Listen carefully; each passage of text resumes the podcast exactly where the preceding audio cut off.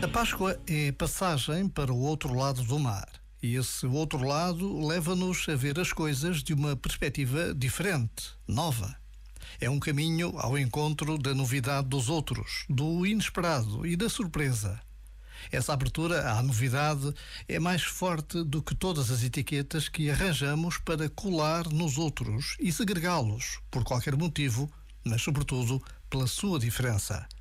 É o medo ou os preconceitos que nos prendem e tolhem os movimentos para que não os consigamos acolher tal como são. Mas é quando somos capazes de o fazer que a Páscoa entra na nossa vida e a torna verdadeiramente fecunda. Já agora, vale a pena pensar nisto. Este momento está disponível em podcast no site e na app.